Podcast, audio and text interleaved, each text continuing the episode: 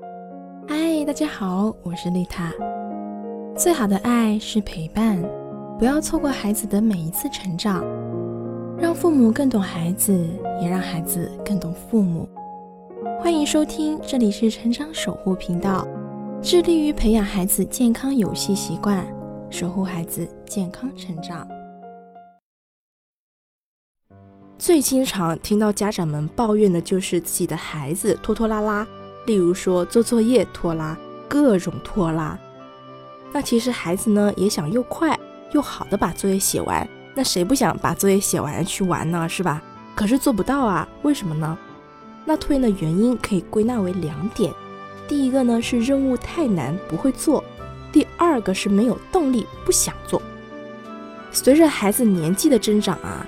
学习内容的难度也在增加，不少的孩子就会觉得任务又多又难，每天落一点，每天落一点，那时间长了，功课落的多了，孩子也会焦虑，内在就更没有动力说去完成这件事情了。那在这种情况下，你该怎么办？那首先我们需要去调整一下孩子的标准，遵循一下合格原则。什么是合格原则？就是以激发行动的动力为中心，不能要求太多太高，让孩子觉得自己根本就做不到，那样他就很容易失去动力。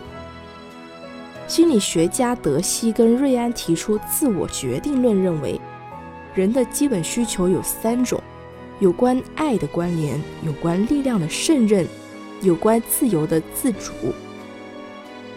当这三点都得到满足的时候，一个人做事的动力就会得到大幅度的提升。为什么孩子对手机游戏乐此不疲？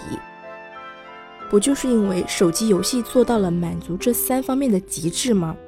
游戏的开放、互动，让玩游戏的人有自主感；持续提高难度，让玩游戏的人有胜任感。而闯关升级过程中队友间的配合，就会让玩游戏的人产生情感的关联。那在陪伴孩子学习过程中，我们可以怎么运用？那首先，你可以先跟孩子一起商定一下学习的目标，先给他自主感，然后在孩子学习的过程中，每完成一个小目标，就给他奖励一个五角星或者说是小勋章，让他有胜任感。最后，当他遇到困难的时候，你可以给予他及时的鼓励跟支持，让他感觉到来自父母的爱。以上就是孩子爱拖延要怎么解决的方法。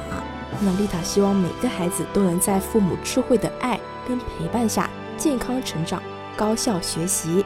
那我们下期再见。这里是成长守护频道，更多亲子内容可以搜索关注微信公众号“成长守护平台”，以及关注我的 FM。